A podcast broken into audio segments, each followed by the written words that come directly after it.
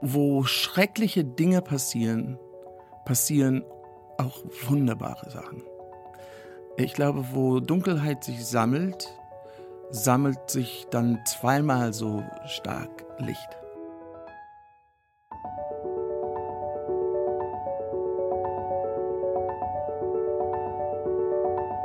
Der Flügelverleih. Mit diesem Podcast kommst du an.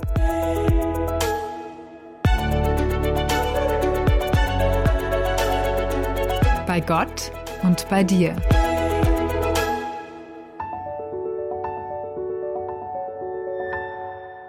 Als wir uns zum ersten Mal persönlich begegnet sind, da war er Ende 20, trug die damals übliche Fokuhila-Frisur mit blonden Strähnchen und hatte sich mit der Band Liberation in der christlichen Szene in Deutschland bereits einen mhm. respektablen Namen gemacht.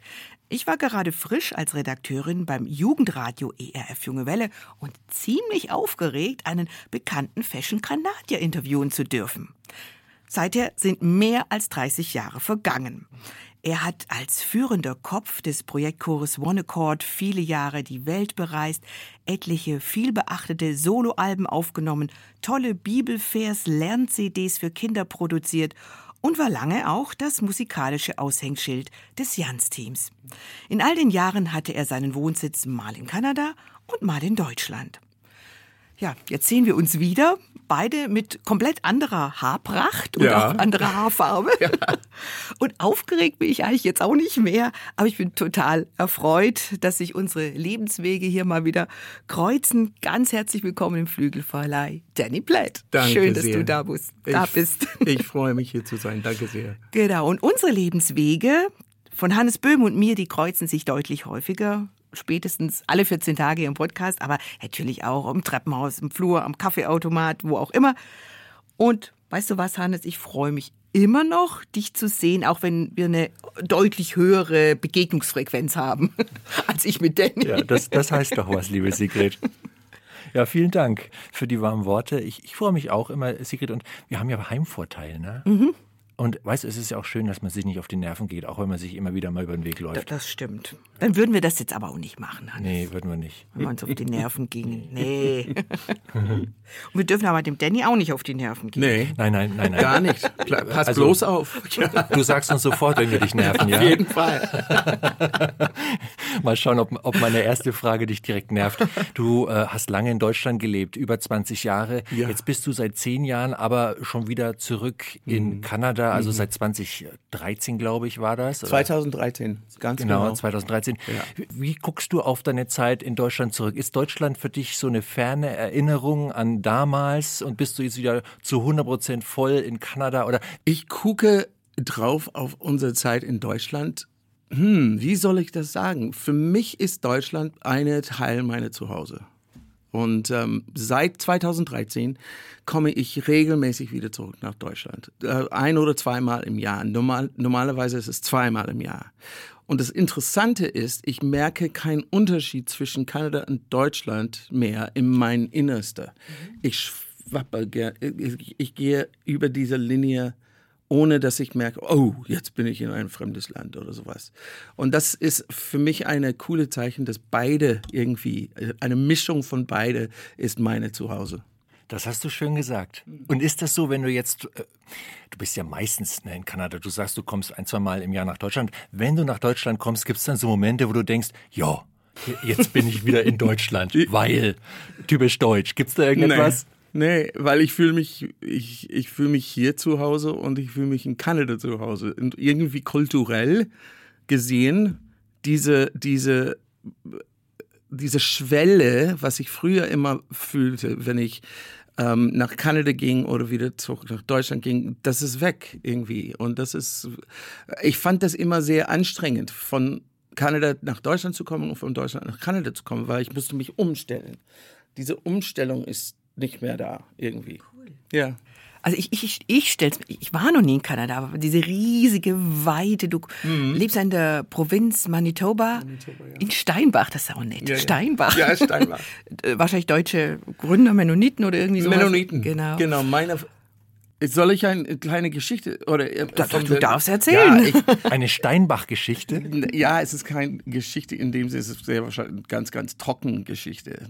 Meine Vorfahren, die sind nach, nach Kanada in 1874 gekommen und die waren alle Deutsch, äh, Mennoniten, Plattdeutsch. Und äh, die haben verschiedene Städte gegründet. Steinbach war eine und äh, das Nebendorf von uns ist Blumenort und meine Frau kommt, kommt aus Kleefeld Ja, und schön. unser Bezirk heißt Hannover. Aber mit einem N, oder ist das? Ist Ein so, N, ne? genau. Aber basiert natürlich schon irgendwo auf Hannover in Ganz Niedersachsen. Genau. Ja, ja, klar. Okay. Ja. Äh, wie cool. Dann ist dein Urgroßvater wahrscheinlich oder Ururgroßvater. Ich bin jetzt Großmutter? vierte, äh, vierte Generation Kanadier. Da, da wurde aber kein Deutsch mehr gesprochen in deinem Elternhaus Doch, damals. doch, die haben, Tatsächlich. die haben Plattdeutsch gesprochen. Plattdeutsch heißt das. Ja? Ja, ja. Wir haben Gondach gesagt und Vajedet mit Tiefendeo gesagt und solche Sachen, weißt du. Und es, Okay. es klingt ein bisschen nach Holländisch. Mhm. Es hat Ähnlichkeiten nach Holländisch, aber auch Ähnlichkeiten mit Hamburger Platt. Mhm. Ja, so, so Waterkant, diese ja Geschichte. genau. Ja. Aber äh, äh, sorry Sigrid, aber weil, weil ich da gerade äh, wollte ich gerade mal anknüpfen. Aufgewachsen, also die ersten Jahre deines Lebens hast du ja in Kanada verbracht. Aufgewachsen bist du dort. Habt ihr da von Anfang an auch Deutsch gesprochen? Nein, meine Eltern, die haben unter sich Plattdeutsch gesprochen. Und bei Familien ähm, äh, Gatherings und so haben wir Deutsch gesprochen. Meine, äh, meine Großeltern, die haben beide Plattdeutsch gesprochen. Und von daher habe ich es nebenan gelernt, verstanden, konnte kaum Plattdeutsch sprechen. Aber als wir dann in 92 nach Deutschland kamen, habe ich gemerkt, wie tief drinne das sitzt. Und das war eine große Hilfe, Hochdeutsch zu lernen. Weil von der Satzstruktur war das sehr, sehr ähnlich. Und manche Wörter auch. Aber das Lustige ist ja, dass ihr in einer ganz anderen Ecke Deutschlands gelebt habt. Ganz im Sü in Südbaden, wo man ja Mhm. Genau. nun ganz anders spricht. Ja, ja. Das ist tiefe, badisch, schon ein bisschen mit Schweizer Einschlag schon. Ja. Markgräfler klingt ja komplett Total anders. anders. Ja, das ist dieser sogenannte Alemannisch, Genau. was da gesprochen wird. wird. Und da, da habe ich immer noch Schwierigkeiten, das zu, zu verstehen. Aber wir waren da viele, viele Jahre. Und es ist eine komplett andere Sprache eigentlich. Ja. Also, er hat alles mitgekriegt. Danny, nimm uns doch mal mit so ähm, in deine Vergangenheit. Ich sag mal so 70er Jahre. Du bist äh, in Kanada an der Schwelle so vom Kind zum Teenager. Welche Rolle hat damals Musik in deinem Leben gespielt? ja, Musik war ein großer Bestandteil meines Lebens. Ähm, meine Mutter war Sängerin und wir durfte als Familie, durfte in Anführungsstriche, immer zusammen als Familie singen. Mein Vater war Pastor und ähm, das heißt, wir haben, wir haben sehr viel in die, in die Gemeinde musiziert. Und äh, zu Hause wir haben viel Musik miteinander gemacht. Ich, ich habe ähm, leidenschaftlich ähm, Schallplatten angehört als Kind und äh, fing an ganz früh auch zu singen. Ich habe eine, eine ähm, Sopranstimme gehabt und ähm, aber ich habe unwahrscheinlich gerne gesungen. Ähm, und dann mit zwölf ähm, habe ich ein, meine Schwester, ihre beste Freundin, sie, ähm, sie würde zu uns kommen und auf unser Klavier spielen. Und die Melodien, was sie spielte, war eigene Kompositionen. Und das fand ich faszinierend. Und dann habe ich gedacht, das möchte ich auch ausprobieren. Und ähm, da, das war der Beginn meiner Songschreibensphase. Äh, Phase. Was heißt Phase? Das ist eine lange Phase. Die hat nie aufgehört. Ja, so. nee, eben. Und ähm, da, äh, ich habe echt ganz, ganz süße, kleine, äh, simple Melodien da ähm, komponiert. Und das, das wurde ähm, zum Lieder, gesungene Lieder. Und mit 18 wusste ich, Musik ist mein Weg. Ich, ich wusste nicht zu der Zeit, in welche Richtung das ging, das gehen würde, weil Musik hat, äh, man kann verschiedene Richtungen gehen. Und ähm, dann mit 21 habe ich meine erste damals Schallplatte aufgenommen. genau. Wie hieß die damals? Die hieß You're the One. Gab es aber nur nicht in Deutschland. Nein, genau. nein. Das war, Ja. war dann noch die Zeit ganz in ja, Kanada. Genau. ja, ja, ja. Schlagwort Deutschland. Du bist nach Deutschland gekommen, so Anfang der 90er hast du gesagt. Da warst du so um die 30, Anfang 30. Mhm. Was hat dich dazu bewogen, Kanada zu verlassen und irgendwie auf den Spuren deiner Vorfahren zu wandeln? Mhm. Das ist, das ist eine coole Frage. Ähm, wir sind, meine Frau und ich, meine Frau Sherry und ich und unsere, unsere einjährige Tochter Lindsay kamen nach Deutschland in 92. Aber davor war ich mehrmals hier gewesen. Für eine kurze Zeit. Ähm, ein Monat, zwei Monate, einmal war es sechs Monate, äh, fünfmal zwischen 84 und 92. Und äh, da ganz, äh, ganz früh habe ich gedacht, ja, ich könnte es mir vorstellen, nach Deutschland zu kommen. Ähm, ich war immer fasziniert von Europa. Für mich war Europa immer ein ganz faszinierendes Ort. Und meine Großvater, meine Stiefgroßvater eigentlich, ist Schweizer. Und ähm, äh, als Kind habe ich echt eine Faszination, Faszination ähm, den Schweizer Kultur gegenüber entwickelt. Und, ähm, und ich habe meine Mutter angeblich, ich kann das mir nicht mehr erinnern, aber angeblich habe ich meine Mutter gesagt, ja, eines Tages werde ich nach, nach der Schweiz, Deutschland, was auch immer, ziehen. Und ich werde dort leben. Und dann, das ist wirklich dann so gekommen. Obwohl ich habe das dann in der Zw- Zwischenzeit vergessen, dass ich das gesagt habe. Was hat diese Faszination ausgemacht? Du hast gesagt, von der Schweiz im Besonderen, aber auch generell Europa. Wie würdest du das beschreiben? Was, was hat dich da so fasziniert? Das war diese alte Kultur. Ähm, Kanada ist ein ganz junge, junges Land. Und diese, diese alte Kultur, alte Städte, Stadtmitten, ähm, Burge, ähm, Geschichte, die Ritualen, die äh, verschiedene Traditionen, das war für mich sehr faszinierend. Und was war dann 92 konkret für euch der Anlass? Für deine Frau? Ein, ein einjähriges äh, Baby Mhm. ist ja, wird ja auch nochmal verpflanzt. Hierher zu kommen, dann nach Deutschland, wirklich diesen Schritt zu gehen. Jetzt Ja. bleiben wir auch länger. diese Zeit, wo ich hin und her pendelte, ein Monate oder sechs Monate oder was, was auch immer in Deutschland, das war immer mit Jans Team als Missionswerk zusammen. Und zu der Zeit haben die eine, eine, ähm, eine Projekt namens One Accord schon in die 80er Jahren gehabt. Und da war ich involviert. Meine Frau ist zweimal mitgekommen. Ähm, meine Frau und ich, wir haben uns in der Bibelschule kennengelernt, wie es halt ist, diese wunderbaren Ort, äh, eine Ehepartner zu finden. Und das war für uns wirklich so.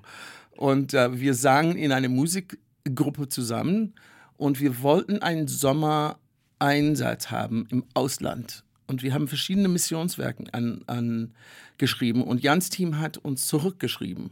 Der war der Einzige, der uns zurückgeschrieben. Und die haben gesagt, wir haben diese One Accord, ihr könnt als ganzes Gruppe mitmachen. Und äh, wir, wir waren, äh, ich glaube, acht, acht Leute in diese Gruppe. Und wir haben uns an eine dieser Tourneen, One Accord Tourneen angeschlossen. Und ähm, übrigens, war, das war eine Tournee, äh, der nach Ungarn, Jugoslawien und Rumänien vor der Fall des, des Sowjetunions. Es war ganz faszinierend. Wir durften die, diese, diese Länder in der kalten Kriegszeit erleben, was für uns total faszinierend war. Ja, und- Doppelt faszinierend eigentlich. Einmal, weil ihr aus dem Westen gekommen Ja. seid. Andererseits dann mit diesem christlichen Glauben im Gepäck, Ja. den ihr ja da auch irgendwo präsentiert habt. Also Mhm. war eigentlich, war dir doppelt interessant und auch doppelt fremd für die Leute dort, oder? Ja, beides. Ähm, äh, äh, teilweise war das, äh, war das äh, teilweise beängstigend. In Rumänien zum Beispiel, das war der Ha- Hardcore von, von diese drei Länder. Ähm, das war komisch, weil wir kamen da an und zum Beispiel abends war alles dunkel. Die haben äh, Verbot an Elektrizität. Da ein Haushalt durfte nur eine Birne irgendwie immer haben und solche Sachen. Und ähm, wir mussten mit, mit ähm, äh, Tourguide äh, von der Stadt uns gegeben durch Rumänien touren. Und diese Tourguide hat alles dann wieder erzählt, was wir machten an der, an der Regierung.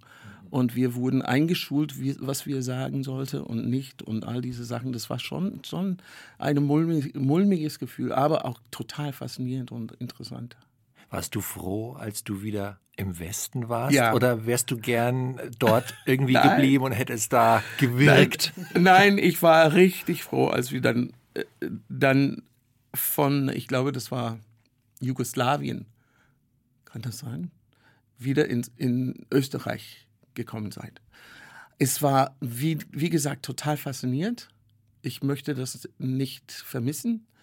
Ähm, aber diese, diese Gefühl, oh, jetzt bin ich wieder auf, auf ähm, wie sagt man das? Ach, sich irgendwie auf Bekannten Boden oder sicherem so. Boden, weil Ja, das ist ja so ja, beklemmend. Ja, also diese überwacht zu werden, ist ja, Obwohl wir waren nie in Gefahr, sozusagen. Ähm, aber später haben wir erfahren, dass, dass eine Gemeinde in Rumänien, wo wir waren, kurz danach, sechs Monate später oder sowas, war runtergerissen. Äh, der Regierung hat diese Kirche runtergerissen, weil die Kirche war etwas zu irgendwie westlich orientiert und so. Und das, das hat, das war ein bisschen ein Schock für mich. Ja. Ich reite noch mal auf diesem 92 rum, Danny. Ja, ja. Als, ihr hierher gekommen seid als Familie, Kontakt zum Jans-Team gab es schon. Die hatten mittlerweile auch gemerkt, dass du singen kannst und deine Frau vermutlich auch und dass du Lieder schreiben kannst. War das dann schon klar hier? Den Danny Blatt, den holen wir uns, äh, um Musikarbeit aufzubauen. Mhm. Den hätten wir gerne, weil der kann da echt was reißen bei uns. Ja, so war Also das das. war dein Auftrag. Mhm. Ähm, 89 haben wir, war unsere Hochzeit und kurz danach kam ein Brief von ähm, Jans Team und die haben in diesem Brief uns gefragt, ob wir es vorstellen könnten, nach Deutschland zu kommen, um mitzuarbeiten. Und weil wir frisch verheiratet waren, haben wir gedacht, äh, vielleicht sollten wir wirklich ein Jahr nehmen und einfach äh, darum beten und, und denken und mit unseren wichtigen Mentoren zu sprechen, bevor wir eine Entscheidung treffen. Und das haben wir dann gemacht und nach diesem Jahr ähm, hab, haben wir ein Jahr dazu gefunden. Wie fand das deine Familie? Haben die gesagt, toll, du, äh, du knüpfst an unsere Vorfahren an? Oder haben die, haben die eher gesagt, Mensch, wieso gehst du? Ich meine, du wirst doch auch hier bei uns in Kanada Ja. vor Ort gebraucht. Ja, äh. Warum, warum verlässt du uns? Wie war das damals? die haben, die haben uns gesegnet. Ja, meine, meine Mutter, sie ist zum Glauben gekommen als Kind durch Jans Team. Jans Team tourte auch durch Kanada.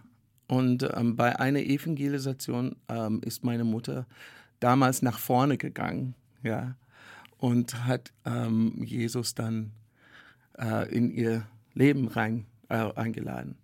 Und als sie dann erfuhr, dass wir Interesse hat, hatte, mit Jans Team zu gehen, war sie, war sie glücklich. Ja, das ist so cool, wie sich das so Kreise schließen. Ja. Also sowohl von der Herkunft Deutschland zurück nach Deutschland, dann Mhm. Mutter kommt durchs Jans-Team zu Glauben, Sohn kommt zum Jans-Team. Ja, das merkt man so eine Regie, die nicht so Mhm. Ja, menschlich genau. ist. Ja, genau. Ja, ja. Vielleicht werfen wir mal ganz kurz einen Blick auf die nächste Generation. Du hast gesagt, deine Tochter Lindsay war Mhm. eins, als ihr nach Deutschland gekommen seid. Dann wart ihr da im Grunde genommen 20 Jahre. Mhm. Deine Tochter ist eigentlich gefühlt eine Deutsche, die in Deutschland aufgewachsen ist. Oder wie fühlt sich deine Tochter so? Ja, ähm, ist- ist, Black Forest Academy ein Begriff für, für euch? Habt ihr davon gehört? Ich schon. Ich ja, nicht. Okay. Jans, äh, Jans Team hat eine, eine Schule gegründet vor viele Jahren. Ich glaube, in die, in die sech- 60er kam das zustande. Ähm, wo die dachten, die Kinder von, von Jans Team, die brauchen eine nordamerikanische Ausbildung, weil die gehen zurück. Wir sind nicht hier ausgewandert. Wir, ha- wir wohnten hier mit einer, einer äh, ähm, äh, wie sagt man das, eine Aufenthaltserlaubnis. Und von daher wussten wir immer, dass wir wir eines Tages zurück nach Kanada gehen würden.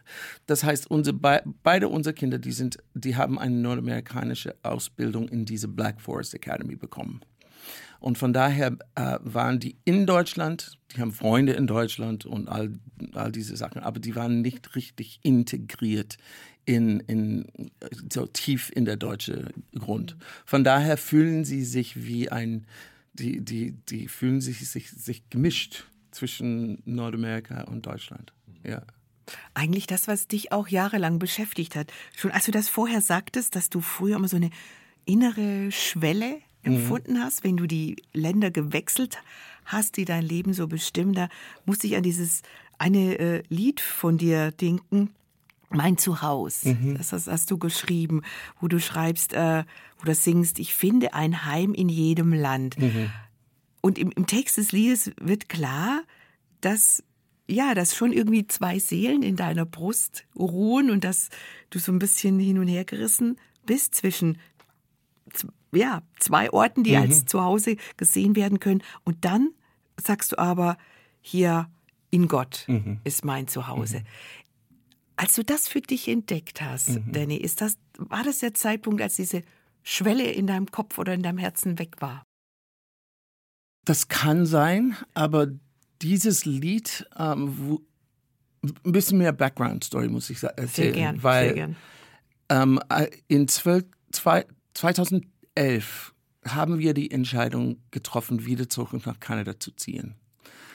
Ähm, und wir wussten, dass das in 2013 stattfinden würde. Diese zwei Jahre, 2011, 12, 13, war die schwierigste Jahre meines Lebens. Ich habe ein, eine richtige, ganz, ganz äh, tief, Tiefe da gehabt, emotionell.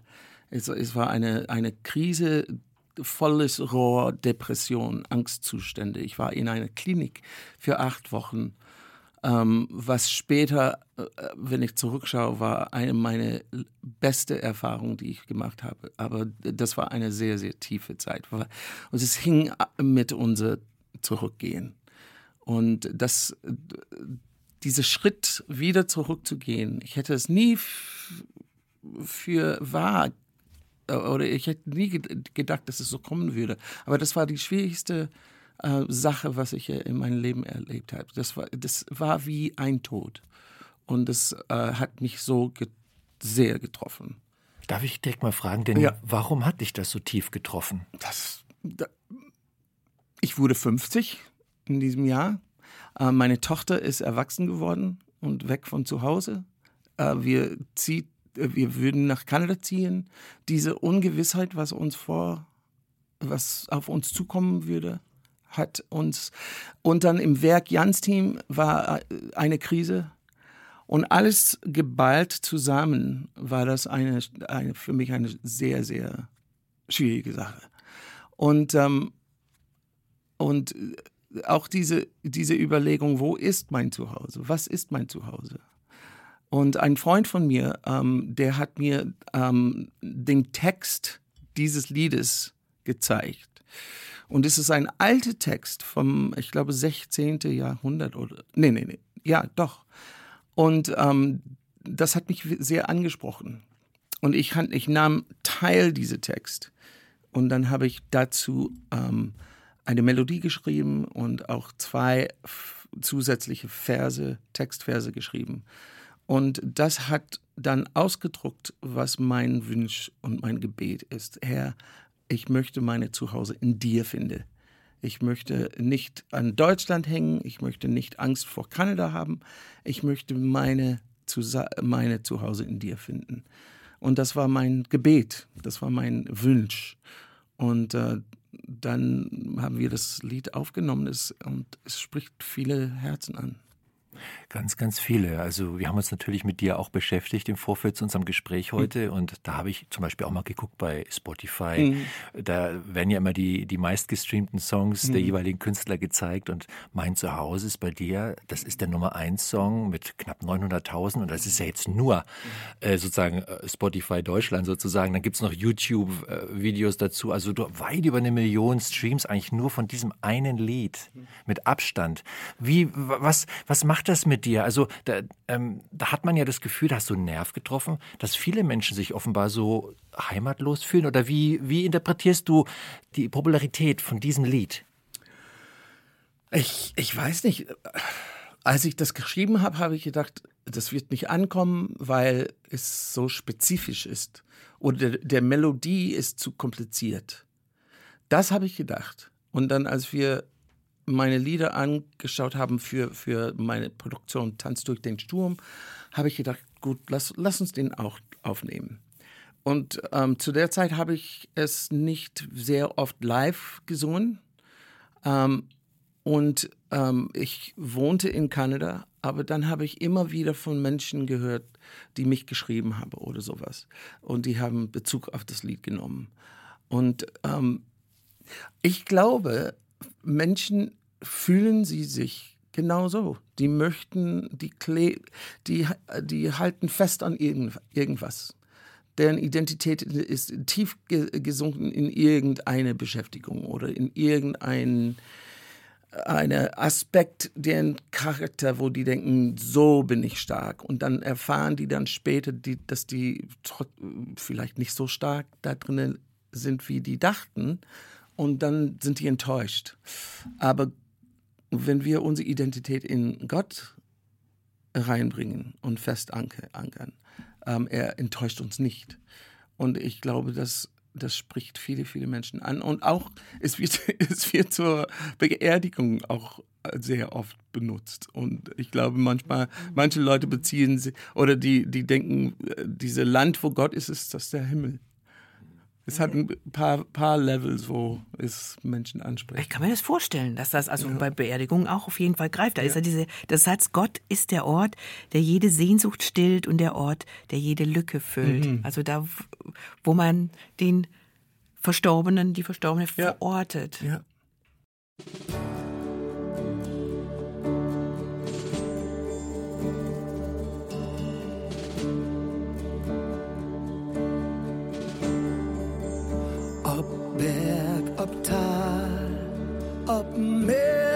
Strand, ich find ein Heim in jedem Land. Bei dir ist Schutz und Sicherheit zu jeder Zeit.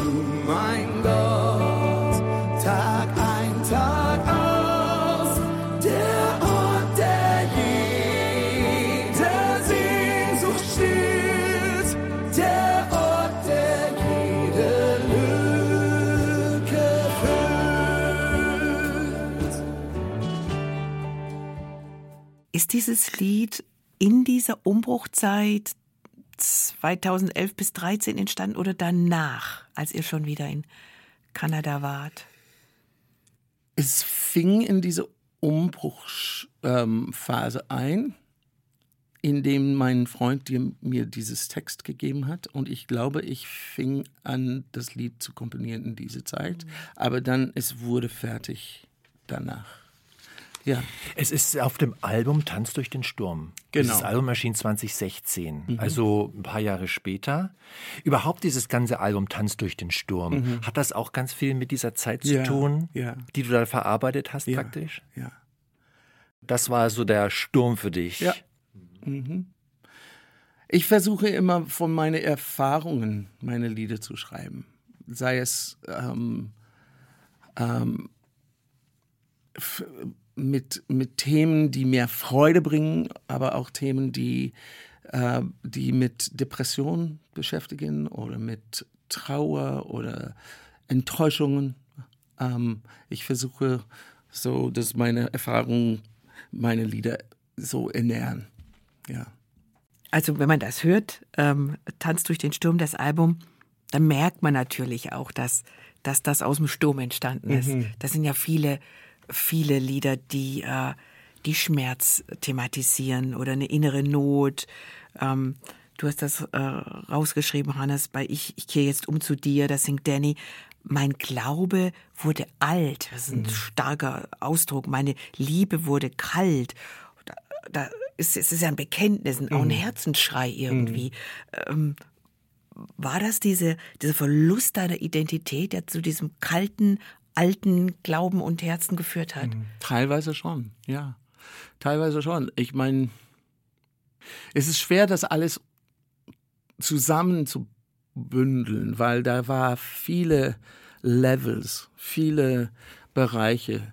Und ähm, aber diese, dieser Glauben, der alt geworden ist oder kalt geworden ist, für mich ist das eine Sache, der begleitet mich durch mein ganzes Leben, weil es gibt Phasen, wo man viel Energie hat, viel Leidenschaft hat, wo irgendein eine Thema, eine, eine biblische oder geistliche Thema total relevant ist für Monate. Und dann und dann gibt es Zeiten, wo es wirklich durch, wie es, wie, wie man fast durch eine Wüste geht, wo es sehr trocken ist und wo sehr ähm, dure, dure Dürre? ist. Ja. ja. Dürre? Mhm. Ähm, und von daher, das, das Lied bezieht sich auf jeden Fall an, an diese Krise, aber nicht nur vielleicht, ja. Ich meine, du bist ja, hast ja erzählt, du bist ja in einem gläubigen Elternhaus groß geworden. Der Papa Pastor, die Mama äh, hat euch singend mit eingebunden von frühester Jugend Mhm. an. Da ist natürlich auch ein sehr langer Weg, den du schon unterwegs bist äh, als Christ Mhm. Ja. im Glauben und dass das Höhen und Tiefen hat und Mhm. dass man da mal weiter weg ist und mal näher dran, finde ich jetzt absolut nachvollziehbar. Mhm. Weil dir war ja nicht so eine 20, 30 Jahre lang wild durch die Welt geeiert, dann Mhm. bam, dann kommt die Hinwendung zu Jesus und Mhm. alles wird irgendwie anders. Ähm, du hast ein, eine lange Biografie, auch eine Glaubensbiografie. Mhm. Ich frage mal so, ich, äh, ist vielleicht ein bisschen frech, aber dein Glaube ist ja mit dir älter geworden. Mhm. Wie fühlt das sich jetzt an im Vergleich? Also dieser ältere Glaube, dieser Mhm. gereifte Glaube. Ich bin viel ruhiger geworden. Ähm, ich bin, ich lasse sehr gerne meine Hände auf. Ähm, ich habe nicht so viel Angst, wie ich vielleicht früher hatte, wenn eine Sache nicht geht, wie ich, ich es ha- haben möchte. Ähm, ich habe nicht Angst, wirklich die Kontrolle zu verlieren weil ich habe ja auch die Erfahrung gemacht, dass wenn meine, wenn ich eine Sache nicht kontrollieren konnte oder kon, ähm, und wenn ich das wirklich Gott überlasse, dann dann kommt ein Resultat, was ich mir nicht vorstellen konnte, aber es ist eine gute Sache. Es ist sehr oft ein besser, ja, meistens besser, als ich mir vor, vor, vorgedacht habe. Und von daher bin ich ruhiger geworden. Und ähm, ich bin auch mit der Achtsamkeit viel besser geworden. Früher ähm, war mein Leben in Gedanken eine sehr stressige und schnelllebige Sache, wo ich, wo ich schnell von A bis B oder A bis M gerannt habe, ohne wirklich den Prozess zu genießen, den Reise zu, zu genießen. Und jetzt ähm, habe ich ein Stück weit gelernt, einfach, dass die Reise auch eine wertvolle Sache ist zu genießen. Ich glaube, jemand hat mal, mal gesagt, dass der, dass eine der Reise ist auch ein Ziel und kann auch ein Ziel sein. Und äh, in, in diese Zeit, wo ich in diese Klinik war, das war kein christliches Klinik. Und das war richtig gut so. Weil ähm, die haben nicht gesagt, du musst besser beten oder du musst mehr in die Bibel lesen oder sowas. Die haben sich wirklich sich beschäftigt mit der Krankheit und diese Krankheit kann geheilt werden durch handgreifliche Sachen, ganz einfache äh, Sachen. Und im Christlichen denke ich mal, manchmal machen wir äh, es uns zu kompliziert, weil wir denken, wir sollten vielleicht mehr beten oder besser beten oder vielleicht und dann ist es dann liegt es wieder an mir. Druck, da ist wieder ein Druck da. Ja, genau. Was sind das für einfache Sachen? Wenn wenn wir jetzt gerade schon drüber sprechen, wo du sagst, das ist nichts Kompliziertes, aber das hilft, Ja. wenn man Ja, depressiv ich hab, ist. Ich habe Achtsamkeits, äh, äh, Achtsamkeit äh, erwähnt. Und die haben mich da in der Klinik, ähm, wir, gingen, wir gingen laufen mit, mit meinem Psychologe. Und wir gingen äh, durch die Wald laufen. Und er hat gesagt, guck mal diese Blatt an. Nimm das in deiner Hand. Fühl das. Wie fühlt es sich an? Ähm, ohne, ohne Beurteilung das gefällt mir oder das gefällt mir nicht oder diese Grün gefällt mir, was auch immer. Fühl das einfach, nimm das ein. Und das ist eine ganz, ganz einfache Sache von sei deinem Umfeld aufmerksam und nicht nur was abspielt im Kopf. Und, ähm, und das war, äh, war für mich eine ganz einfache Methodik, ähm, meine Füße auf die Erden, Erde zu bringen. Und, ähm, und diese nicht beurteilen. Das geht nicht um, ich mag das oder ich mag das nicht oder ich finde das gut oder ich finde das doof oder was auch immer. Es, es geht um, was, äh, was der Tatsache ist. Ich, ich, ich ähm, äh, verschreibe oder beschreibe das sehr wahrscheinlich nicht sehr, sehr gut, aber ähm, diese Achtsamkeitssachen ist, was ich glaube in, in unseren Gemeinden manchmal fehlt, weil wir vergeistlichen alles sehr. Aber ich glaube, in, in Gottes Werteskala, Materien haben, hat einen sehr, sehr großen Stellenwert. Es, es, der Bibel spri spricht von einem neuen Himmel, eine neue Erde. Es ist nicht nur, das höchste Instanz ist nicht eine geistliche Welt. Es ist, es ist eine physische Welt. Und äh, ich, musste, ich musste lernen, das ähm, äh, in, diese, in diese Welt zu leben. Und nicht nur durchzurennen. Und ähm, ja, Jetzt leben wir zehn Jahre später, im Jahr, also zur Stunde unserer Aufnahme 20, Ende 2023. Wir leben in einer schnellen Zeit. Sie ist noch schneller geworden im Vergleich von vor zehn Jahren. Social Media war noch nicht so das Ding. Klar, Facebook gab es schon und so, aber nicht in dem Ausmaß. Hat die Bevölkerung, die Gesellschaft noch nicht so durchdrungen, war noch nicht so allgegenwärtig, wie es jetzt im Jahr 2023 und in der Zukunft wahrscheinlich noch viel mehr sein wird. Wie nimmst du das wahr, beziehungsweise was tust du, um in dieser beschleunigten Welt trotzdem achtsam zu sein? ich versuche, zum Beispiel, das ist ein blödes Beispiel, ähm, aber zum Beispiel mein Kaffee morgens. Ich versuche das zu schmecken. Ähm, ich versuche, wenn ich äh, rausgucke, das wirklich in mich zu nehmen. Nicht nur gucke und dann weggucken, aber gucken und gucken, wie diese Blatt sie aussieht und wie der Schnee liegt. liegt und, und wie das Licht ist. Und ich versuche, das wahrzunehmen. Ähm, und die ganze Social-Media-Sachen mache ich da auch mit. Aber, aber wie gesagt, es ist nicht meine Identität. Meine Identität ist woanders. Ähm, ich benutze das als Tool, als Werkzeug, aber das war's. Und ähm, es ist vielleicht einfacher für mich, das zu machen wegen meinem Alter für junge, junge Menschen, ich sehe das, ich, ich verstehe das total, warum ähm, junge Menschen wirklich Probleme, psychische Probleme bekommen, äh, wenn die zu tief in diese Social-Media-Welt sich, sich eingebe. Man kann das als Sucht ähm, erf erfahren. Und ich verstehe, wie gefährlich das für den, für den ist. Aber für mich ist das, ist das eine Tool, wie mein Klavier ein Tool ist. Also ich fand das jetzt total ähm, persönlich einfach auch ermutigend, wie du das gesagt hast, dass ähm, ich habe ja gefragt vorher, wie das wie der älter gewordene Glaube sich anfühlt, diese dieses ähm, mehr Ru Ruhen, achtsamer sein. Ich fand das sehr schön und auch das Beispiel mit dem Kaffee, das, das ist ja nicht blöd, das ist einfach ähm, sehr naja, down to earth. Das ist so, das, das kann eigentlich jeder. Dafür braucht es keine besonderen Skills und dafür muss man auch nicht besonders geistlich sein, wie du sagtest. Das sind Dinge, äh, die wir in unserem täglichen Leben lernen können und dürfen. Und dann sind wir einfach viel mehr geerdet.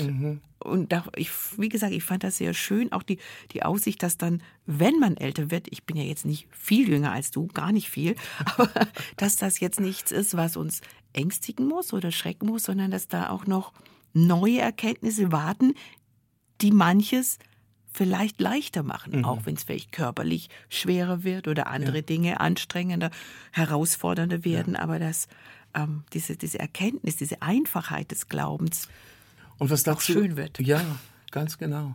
Und was dazu auch kommt, ist, äh, ich schäme mich immer, so- solche Sachen zu sagen, weil die klingen so klischeehaft mittlerweile. Ähm, äh, äh, dankbar sein. Ja, meine Mutter, meine Vater, die haben immer gesagt, sei dankbar, sei dankbar, lebe in der Dankbarkeit. Ja, ja, ja. Ich habe das so oft gehört, so abgedroschen klang mir das. Und Später habe ich festgestellt, die haben recht gehabt. Weißt du, und jetzt sage ich das auch. Aber diese Dankbarkeit, es ist nicht nur Danke zu sagen, es ist eine, eine Einstellung von Dankbarkeit zu haben. Das, ist, das geht tiefer als nur Dankeschön zu sagen oder was auch immer. Das ist eine Danke für dieser Schnee, anstatt zu sagen, oh, das kränkt mich an oder ich hasse Schnee oder was auch immer. Dankbar, dass es so, an, so schön anschaut oder dankbar, dass ich hier wieder in Deutschland sein darf oder und das, das bringt mich zum Beispiel auf eine komplett andere Fläche, als wenn ich skeptisch bin, wenn ich zynisch bin. Diese zynische und diese Skepsis. Das ist auch eine gute Sache, wenn es richtig eingesetzt ist. Aber äh, wir kennen alle Menschen, die nur skeptisch sind oder nur zynisch sind. Und, und das zieht eher runter. Und es ist anstrengend. Aber diese Dankbarkeit, das erleichtert, das, das bringt Licht rein, das ist hell. Und ähm, ich glaube, alles, was hell ist, ich stelle mir Gott hell vor und ich stelle mir der Teufel dunkel vor. Und, und wenn ich immer Richtung den Helligkeit schaue, dann sehe ich die ganze Welt anders, als wenn ich ständig irgendwie mich mit grauen und schwarzen Themen beschäftigen und so. Und, ähm, und diese dankbar sein, diese Einstellung dankbar für mich ist, ähm, ist eine große Bestandteil meines Lebens geworden. Ich glaube, das ist auch eine große Lebenskunst, so zu leben. Einmal mit dieser Dankbarkeit, aber auch diese dunklen Dinge, die dunklen Themen, die uns ja komplett umgeben. Man muss ja einmal nur irgendwie die Nase in die Nachrichten stecken. Ja. Du wirst ja überschüttet mit äh, dunklen Themen. Das sich vom Leib zu halten, das ist Lebenskunst. Jetzt hast du erzählt, also das hast du nicht in dem Podcast erzählt, aber ich spreche es jetzt mal an, weil du das im Vorfeld erzählt hast. Du warst jetzt gerade frisch in der Ukraine. Das ist ja für viele auch erstmal ein ganz dunkler Ort. Schrecklich, was da los ist. Trotzdem gehst du dahin, setzt dich dem aus. Warum hast du das gemacht? Weil ähm, äh, wo, wo schreckliche Dinge passieren, passieren auch wunderbare Sachen. Ich glaube, wo der Dunkelheit sich sammelt, sammelt sich dann zweimal so stark Licht. Und für mich ist, ist ich liebe die Leute da, ich gönne denen ein gutes Leben. Ich möchte gerne, dass diese, dieser Krieg vorbei wird. Ähm, und der Grund, warum ich überhaupt da bin, ist, weil, jetzt praktisch jetzt gesehen, ist ein Cousin von mir lebt da. Er hat eine Ukraine-Frau. Äh, er ist Kanadier. Und ich, ich, vor diesem Krieg habe ich ihn da besucht. Und dann vor anderthalb Jahren habe ich ihn nochmal besucht. Und dann hat er einen Kontakt zu einer Gemeinde dort zwischen mir und dieser Gemeinde erm- äh, ver- vermittelt, ermittelt, Vermittelt, ja? vermittelt. Mhm. Und jetzt kenne ich diese Gemeinde und die laden mich ein zu Konzerte. Und eigentlich sollte ich nicht dahin gehen, weil meine Versicherung sagt, wenn du äh, über die Landesgrenze äh, tretest, dann, äh, wenn irgendwas ist, dann zahlt, zahlen wir nicht. Kein Versicherungsschutz. Nein, nein, kein Versicherungsschutz. Aber von, von daher nehme ich schon ein bisschen Risiko auf mich. Aber in der Gebiet, wo ich gehe, gibt es keine Bomben. Es ist, die, die, die sind auf War, äh, wie sagt man das? Auf War Setting oder sowas. Äh, die, die leben mit diesem Krieg, aber es, bis jetzt, da war kein Gewalt da. Junge Männer werden regelmäßig von der Straße geschnappt und zum Front ge ge geschickt. Und ähm, viele Toten kommen von diese oder viele Männer, die jetzt gefallen sind in der Krieg, kommen von dieser Region. Wir haben einen ähm, Friedhof ähm, besucht und das war nur traurig. Reihe, Reihen von, von frische neue Gräber von diesen jungen Männern. Ähm, Aber du hast da ein Konzert dann gegeben Ja. in der Gemeinde Ja. und einfach, weil du sagst, das Licht ist manchmal oder ist oft doppelt so hell, Ja. wo so viel Dunkelheit ist. Was hast du da erlebt mit, mit diesem kriegsgebeutelten Zuhörern? Ja, diese, diese Gemeinde, die haben deren Gemeindegebäude geöffnet. Gemeinde, Gemeinde, Gemeinde. Gemeindegebäude. genau. Ja. geöffnet für Flüchtlinge. Und ähm, bis 100 Flüchtlinge leben in dieser Gemeinde. Die, die geben denen Essen. Jeden Abend gibt es eine Andacht und ähm, äh, Gottesdienst für diese, diese Menschen. Und Leute kommen zum Glauben, weil die Liebe erfahren. Und mittlerweile äh, haben die ähm, angebaut eine neue, eine neue ähm, ähm, Esssaal äh, eingebaut oder angebaut, eine neue Küche. Die haben auch Container, wo die die Leute unterbringen. Und die Sonntagsschulräumlichkeiten, die sind jetzt ähm, äh, so internatmäßig da. Und ich fand das so aufbauend, dass eine ukrainische Gemeinde die Flüchtlinge von Ukraine ähm, eine große Hilfe waren.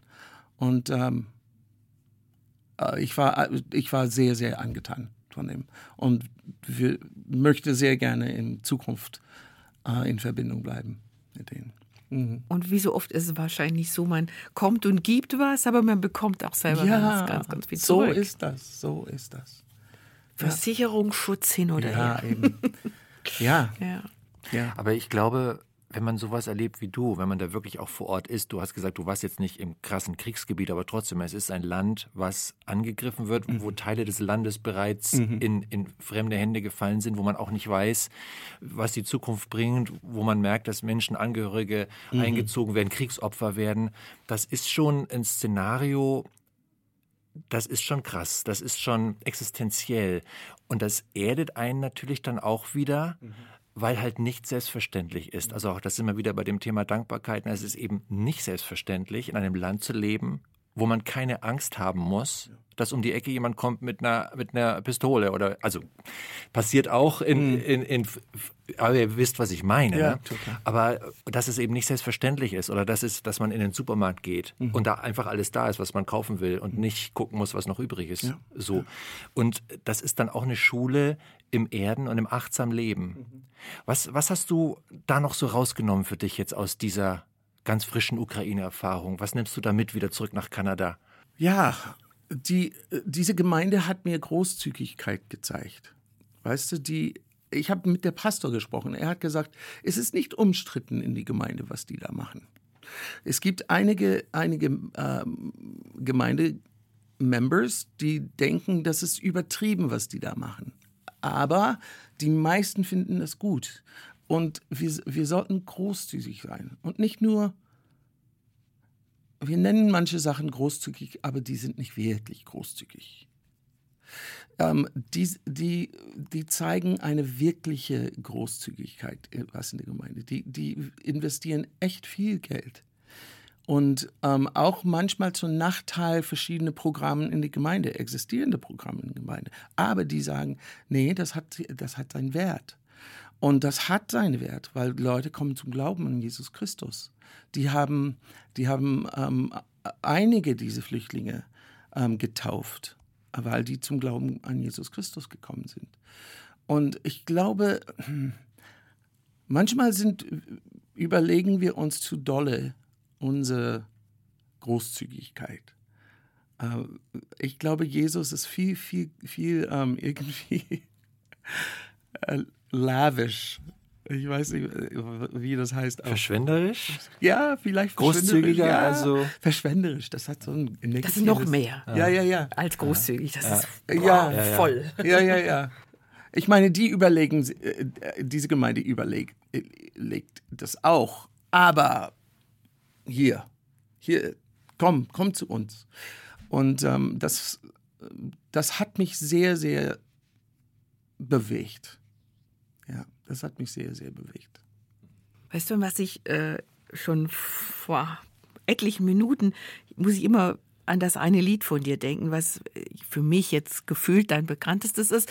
Deine Zahlen belegen was anderes. Du meinst, mein Zuhause hat die meisten Zugriffe. Von dir kenne ich, weil es in den Gemeinden, in Deutschland zumindest, breit Raum gefasst hat. Ähm, du siehst die Wunden. Wir haben das tatsächlich vor zwei Wochen, Stand der Aufnahme heute, haben wir es wieder gesungen bei uns in der Gemeinde. Einfach auf dem Kaff in Mittelhessen ist es überall. Ähm, weil das so, ja, es, es, es trifft einfach so sehr das Lebensgefühl oder auch manchmal das Glaubensgefühl von Menschen, die verwundet sind und nennen mir einen, der das nicht an einer oder anderen Stelle ist im Leben. Jeder wurde schon verwundet. Und es hat so eine, so eine tiefe und trotzdem so eine heilsame Perspektive. Und ich komme jetzt auf dieses Lied, weil ich denke, das sind wirklich tief, wenn wir jetzt von der Ukraine ausgehen, natürlich auch da tief verwundete Menschen, die Angehörige verloren haben, junge Männer. Du sagtest, reihenweise sind da Gräber. Wenn du da reingehst und so ein Lied singst, du siehst die Wunden, du kennst meinen Schmerz und trotzdem dann dieses, dieser Jubel, oh, wie wunderbar bist du. Was passiert da? Frage ich mich echt. Das war wieder so ein Lied, wo ich, ich habe das nach einer Tiefe in, wann war das, vielleicht 95 geschrieben. Und ich habe das viele Jahre in eine Akte reingetan, weil ich dachte, es ist so simpel und es ist so einfach und das ist für mich. Das ist mein, mein Lied. Und dann fing, fing, fing ich an, das publik zu machen. Und da war so eine Reaktion. So viele Menschen haben ähm, ähm, das Lied gerne gehabt und ge geweint sogar. Und äh, das hat mich wieder gezeigt, dass der Heilige Geist macht das. Ich kann das nicht steuern. Ich muss nur bereit sein, ein Lied zu schreiben. Und dann der Heilige Geist nimmt das und er vermehrt das. Und ähm, ich glaube, jeder kämpft mit, mit ähm, Wunden, mit äh, Verletzungen, mit Süchte, auch mit Tod, wo die kriegen einen Schmerz. Und dieses, du siehst die Wunden, du heilst mein Herz. Und, und daraufhin kann ich nur dich loben und preisen. Das ist ein ganz einfacher Form, äh, äh, Formula. Weißt du, Herz äh, oder Schmerzen wird geheilt. Dankeschön. Und das ist äh, und sehr wahrscheinlich durch diese einfache, was ich, was ich damals gedacht habe, es ist zu einfach mit Menschen zu. Gerade dadurch sehr wahrscheinlich spricht das die Menschen an. Du siehst die Wunden und heilst mein Herz, beugst dich in meine Not herab und trocknest meine Tränen ab. Du siehst die Wunden und heilst mein Herz. Oh, wie wunderbar bist du. Du siehst die Wunden und heilst mein Herz, Ziehst dich in meine Not herab und trocknest meine Tränen ab. Du siehst die Wunde und heilst mein Herz. Oh, wie wunderbar bist du. In mir wächst dein Lob, steigt wie auf Lügen auf und es gleitet hin zu deinem Herzen, Herr. In mir wächst dein Lob, steigt wie auf Flügen auf. Oh, wie wunderbar bist du. Das finde ich interessant, dass du das Lied geschrieben hast und es erstmal in der Schublade gelassen hast, weil du es eben zu einfach fandest. In den 90er Jahren, was mich zu der Frage bringt, wenn du jetzt guckst als Danny in den 2020er Jahren, wenn du jetzt auf den Danny der 90er Jahre zurückschaust, auch im Hinblick auf so Glauben und, und Glaubenseinstellungen, was würdest du sagen, was ist so ein großer Unterschied zwischen diesen beiden Dannys, wenn du darüber sprichst, wie sich so dein Glaube oder dein, dein, dein Bild von Gott verändert hat?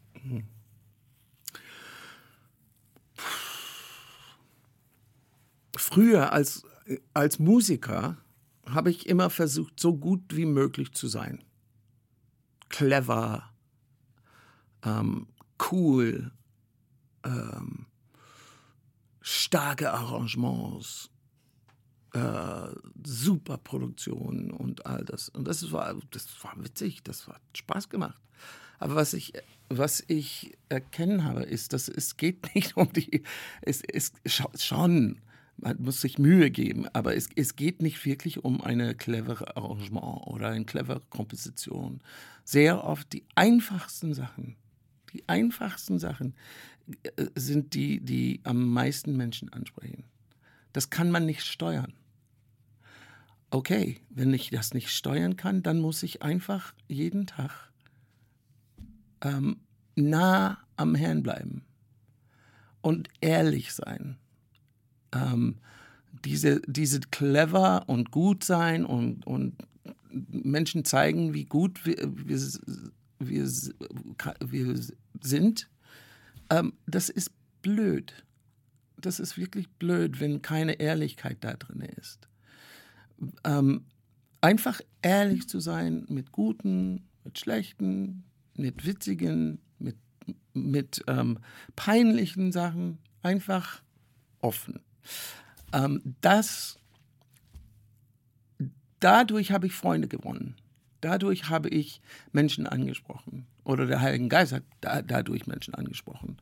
Und ähm, ich glaube, wir sollten das äh, wirklich lassen, die Beste zu sein. Oder der, der Welt äh, zeigen, dass wir als Christen auch gut sein können. Weißt du? Wir sollen gut sein. Aber nicht des, deswegen. Wir sollen einfach gut sein. Und, und, und unsere Arbeit so gut machen, wie wir können. Aber diese ehrliche, ähm, wenn das fehlt, dann können wir so gut sein wie, wie alle anderen, aber es wird nicht Menschen ansprechen. Vielleicht wird es Menschen beeindrucken oder sowas, aber tief ansprechen, ich glaube nicht. Und dass diese, diese einfache und ehrliche war für mich eine sehr, äh, ja, eine große Aha-Erlebnis. Ich weiß nicht, ob das eine gute Antwort ist auf deine Frage. Ja, ich, ich, ich, verstehe das. Ja.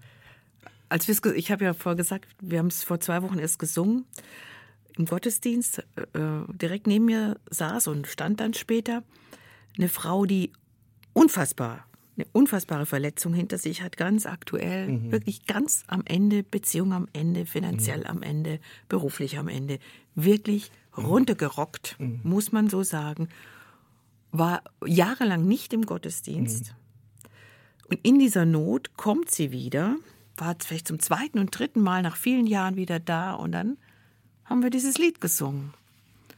Und man hat wirklich gemerkt, was da passiert. Mhm. Dass, wie wenn Gott direkt zu, zu ihr sagt, ich sehe, mhm. was du hier durchmachst. Ich sehe, diese Not, in die du dich teilweise vielleicht auch selber rein manövriert hast. Das ja. kann ja mal sein. Manchmal ist es verschuldet, manchmal unverschuldet. Mhm. Ich sage jetzt nicht, wie es in diesem Fall war, aber ähm, das, das macht unheimlich viel aus. Und da geht es gar nicht um cleveres Arrangement oder dass das jetzt musikalisch total ausgeklügelt ja. ist. Das, was, das, was du meintest, weil ich glaube, leave the rest to God. Er kann damit was machen, wenn, wenn man es ihm überlässt. Mhm. Wenn man überlegt in der Bibel, ähm, der Bibel schämt sich nicht, negative Sachen Von zum Beispiel David, seine, alle seine Sünde werden einfach da, wirklich dargestellt. Und Peinliche Sachen. Peinliche Sachen, ganz peinliche Sachen. Aber das führt zu, ja, ich glaube, das, das ist diese transparente, diese ehrliche. Und wenn, ja. Eine Frage, die mich noch sehr interessiert, Danny, ist, ähm, du hast gesagt, ähm, als du diese Krise hattest, 2011, 2012, das war vielschichtig, das habe ich gut verstanden, waren verschiedene Sachen, die da reingespielt haben, die zu dieser Krise geführt haben. Eine Sache war, dass du 50 geworden bist. Also so dieser Klassiker, oh Mann, werde ich jetzt alt, ja. Jetzt ist die Frage, ist man mit 50 alt oder nicht? Ich bin jetzt auch 50. Ich ähm, finde, ich bin auch nicht anders drauf, als ich mit 49 war. Aber was ich, was ich dich frage, jetzt haben wir ja wieder zehn Jahre weiter. Ich wollte dich fragen, wie ist das Älterwerden für dich, Danny? Ähm, empfindest du das auch jetzt, wo du wieder an der Schwelle zum neuen Lebensjahrzehnt stehst, ist das für dich schwierig oder hast du das eigentlich hinter dir gelassen, so dieses Problem, in Anführungszeichen, mit dem Älterwerden? Ja, das, das ist auch eine sehr interessante Frage, weil ich fühle mich jünger mit 60 als ich damals mit 50. Du hast aber auch jetzt ein Enkelkind. Ja, das genau. macht jung. Zwei sogar. Zwei. Ähm, und vielleicht, weil ich ruhiger geworden bin. Ich habe mehr Frieden in mir. Und ähm, ich mache auch sehr viel Sport. Ich bin sportlich sehr, sehr viel unterwegs. Und ich fühle mich gesunder jetzt und fitter jetzt und jünger jetzt als ich vor zehn Jahren. Ähm, ich weiß nicht, wie die nächsten fünf Jahre sein wird. Aber ich habe keine Angst, irgendwie 70 zu werden. Ähm, was ich ein bisschen bange habe, ist, wenn ich meine Arbeit nicht mehr machen darf, wegen irgendeinem gesundheitlichen Problem oder sowas. Aber ich glaube, da, auch, da wird auch Gnade da sein, das irgendwie richtig zu verarbeiten. Aber ich, vers ich versuche, weil meine Arbeit sehr, sehr liebe, ähm, körperlich fit zu sein, damit ich das weitermachen kann. Aber nicht in eine verbissene, äh, ängstliche Art und Weise, sondern weil es wir- wirklich äh, es mir sehr gut tut. Im Kopf tut es mir super gut, dieses äh, Sport zu machen. Also du hast deinen Frieden gefunden mit dem Älterwerden, was ja sehr schön ist. Das wünscht man ja jedem Menschen, weil jeder Mensch seinen Weg damit finden muss. Du hast deine Arbeit angesprochen. Was genau ist das, was du tust? Ich bin Songschreiber und Sänger.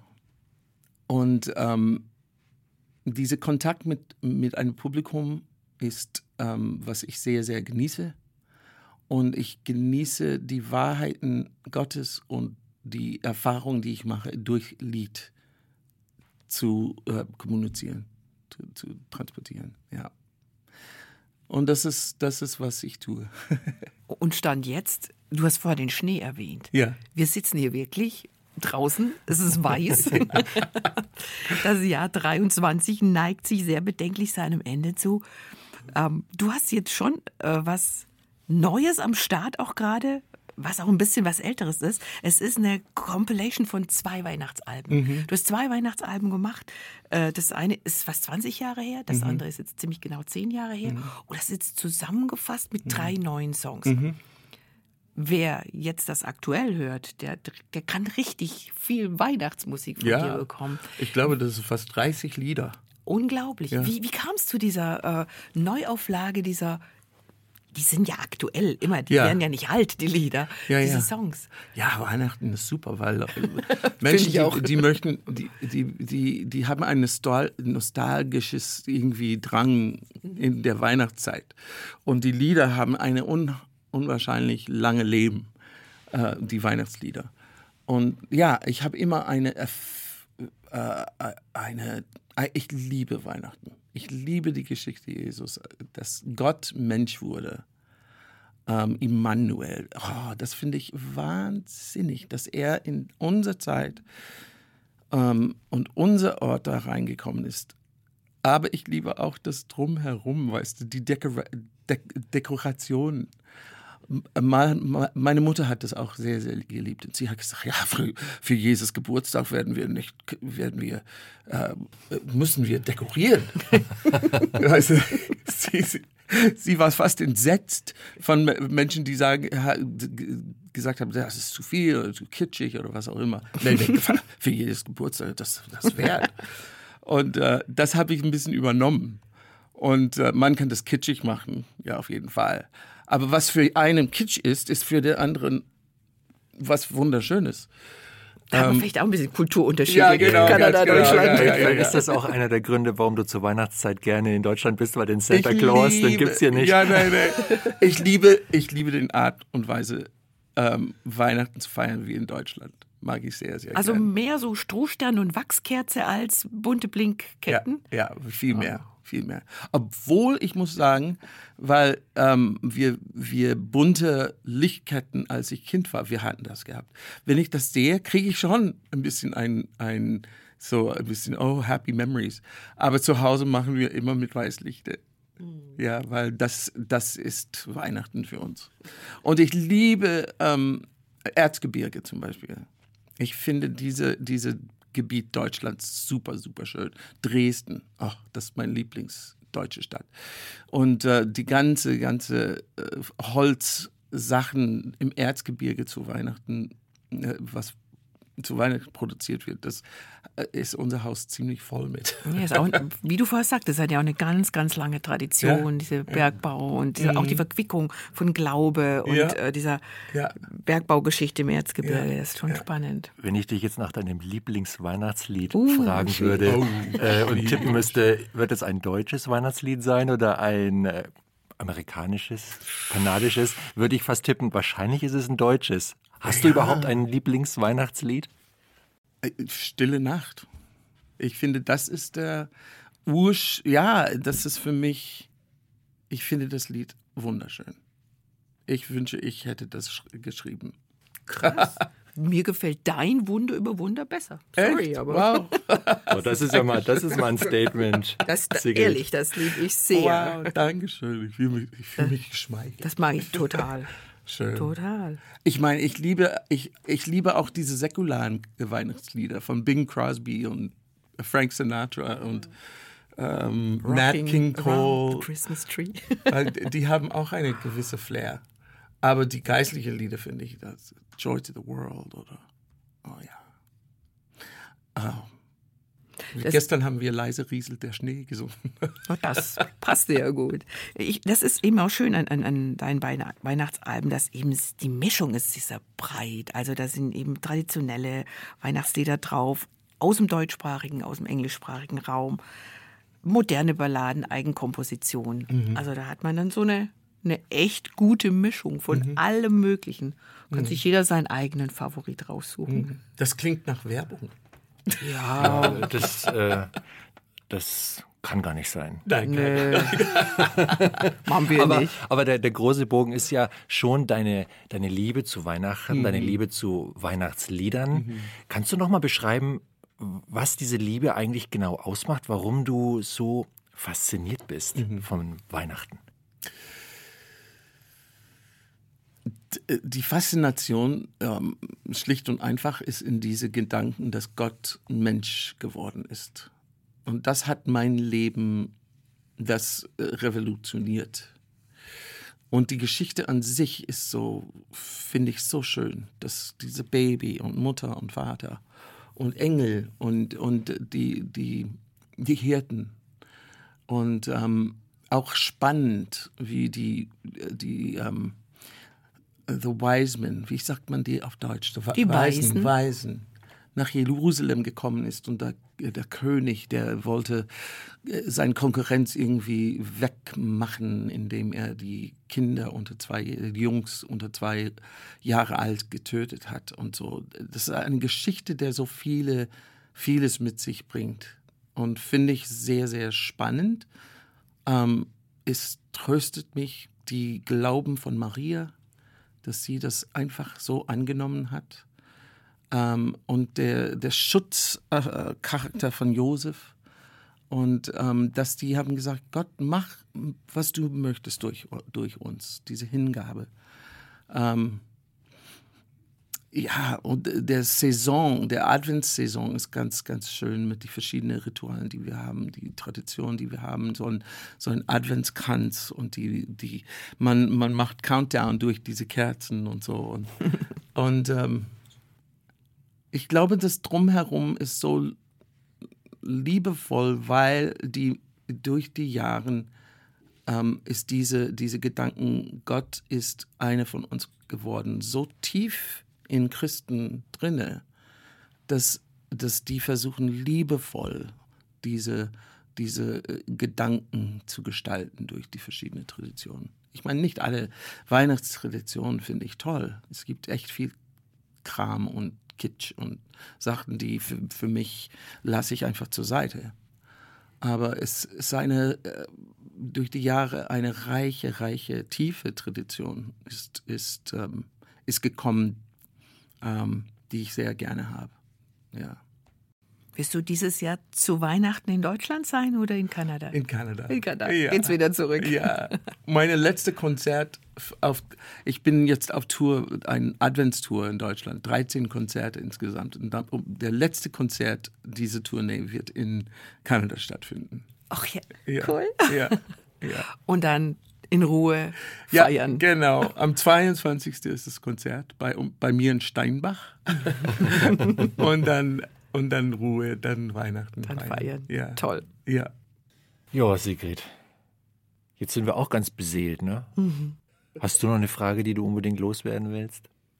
Ich finde, wir haben wenig, relativ wenig über Musik gesprochen, dafür, dass wir den Danny hier haben. Aber ich fand das noch, vielleicht noch viel spannender, aus deinem Leben zu hören. Weil das es hängt ja alles zusammen. Aus dem Leben kommen die Lieder, die du schreibst. Und wer das gehört hat, hört vielleicht auch manches Lied noch mit einem anderen Background und weiß, wie die Worte zu dir gekommen sind und warum du was wie geschrieben hast. Insofern, ich bin ganz glücklich, dass der Danny da ist und dass er uns so viel ja, Einblick in sein Herz gegeben hat. Vielen Dank für die guten Fragen. Die waren durchgedacht. Die waren nicht nur einfach so. so die waren su- äh, gute Vorbereitung. Vielen Dank, lieber Danny. Das hören wir gerne, liebe Sigrid. Aber das ist, das ist uns auch ganz wichtig und das macht, denke ich, auch den Flügelverleih-Podcast aus. Äh, ich hoffe, liebe Zuhörerinnen, lieber Zuhörer, dass du das bestätigen kannst, dass wir, ja, wir wollen nicht bla bla und äh, Smalltalk. Wir wollen in die Tiefe gehen. Und vielen Dank an dich, Danny, dass du auch als Gesprächspartner diese Offenheit zugelassen hast, dass du sehr persönlich erzählt hast von dir, von deinem Leben, auch von deinen Krisen. Vielen, vielen Dank dafür. Gerne, gerne. Vielen Dank für die Einladung. Sehr, sehr gerne. Das ist auch etwas Schönes an Weihnachten, dass er Danny aus Kanada sich auf den Weg gemacht hat nach Deutschland und wir so schön zusammensitzen können. Ja, sehr gut. Ja, liebe Zuhörerinnen, lieber Zuhörer, auch dir danken wir ganz herzlich, dass du ja, dir die Zeit genommen hast, hier mit uns zusammen über das Leben und den Glauben nachzudenken. Und wir hoffen, dass, dass da auch für dich so ein paar schöne Gedanken dabei waren, die dir persönlich auf deinem persönlichen Glaubens- und Lebensweg helfen. Wenn du ein bisschen mehr über Danny Platt erfahren möchtest, dann besuch ihn doch auf seiner Webseite dannyplatt.com. Wenn du ihn mal auf Tour wieder sehen willst, er kommt ja sicher wieder in 2024, kommst du wahrscheinlich auch wieder nach Deutschland, oder? Ich weiß nicht, ist da was geplant eigentlich? Doch, April, ähm, Mai werde ich hier äh, auf, auf Tour wieder sein und dann im nächsten Advent wieder. Genau. Das hast du ja auch vorhin schon gesagt, dass du eigentlich regelmäßig immer wieder mal nach Deutschland kommst für Konzerte. Also, wenn du da nichts verpassen willst, dannyplatt.com, das ist die Webseite, wo du das lesen kannst, äh, die Termine. Und auch so, wenn du mehr über ihn erfahren möchtest oder wenn du wissen willst, was eigentlich musikalisch so los ist, denn Danny Platt ist immer noch musikalisch aktiv, auch wenn sein letztes klassisches Soloalbum jetzt schon eine Weile her ist. Das war Tanz durch den Sturm 2016. Aktuell das Weihnachtsalbum, was Sigrid angesprochen hat, heißt Glanzlichter. Das ist äh, ein Album, was du eigentlich nur digital hören, kaufen kannst. Aber es besteht aus den beiden Weihnachtsplatten, die du theoretisch auch physikalisch erwerben kannst, falls du noch zu den Leuten gehörst, die CDs hören. Gibt es ja ein paar. Manche haben noch einen CD-Player, stell dir ja, vor. Ich zum Beispiel. Ich auch. So ein Dinosaurier. Ich lege sogar Platten auf. ja, gut. Genau, und ja, und falls dir die, diese Folge äh, gefallen hat, dann lass uns gern eine positive Bewertung da, da freuen wir uns. Oder gleich ein Abo, damit du keine neue Folge mehr verpasst. Und dann wünschen wir dir, wenn du diese Folge kurz vor Weihnachten hörst, sozusagen kurz nach Release dieser Folge, dann wünschen wir dir ein wunderbares Weihnachtsfest. Und wenn du diese Folge im Frühling oder im Sommer hörst, dann äh, wünschen wir dir schon im Voraus schöne Weihnachten. Ja, genau. Mitten in Juli. Genau, denn das kommt dann doch wieder früher, als man denkt. Das kennen wir ja. Je älter wir werden, ne? das ist ja schon so. Ne? Je älter man wird, desto schneller Finde ich auch. gehen, ja. kommen und gehen ja. die Sachen, oder? Ja, finde ich auch. Ist so. Ja. Ist so. Wenn ich überlege, mit sechs war ein Jahr ein Sechstel, Sech, Sechstel meines Sechzigste meines Lebens, aber mit 60 ein Jahr ist nur ein Sechzigste Ach meines so, Lebens. ja, ja, ja, ja, verstehe. Vielleicht Ja, deswegen. genau. Ja, ja, Ja. total, total. Ja, ja. Aber hat ja auch was Schönes, denn wir gehen mit großen Schritten auf unser eigentliches Zuhause zu, Mhm. allesamt. Ja, Sofern wir mit Gott, mit Jesus unterwegs sind. genau. was wir jedem wünschen. In diesem Sinne, liebe Zuhörerinnen, liebe Zuhörer, freuen wir uns, wenn du wieder vorbeischaust in unserem Flügelverleih-Podcast und sagen Tschüss, bis zum nächsten Mal. Und ich habe jetzt, weil du heute kein Zitat hast, mal dein Part ja? als letzte Wort. Ich sag nur mal das ein, diesen, diesen einen Satz aus dem Lied von Danny. Gott ist der Ort, der jede Sehnsucht stillt und der Ort, der jede Lücke füllt. Das wünschen wir dir, dass du das auch erlebst.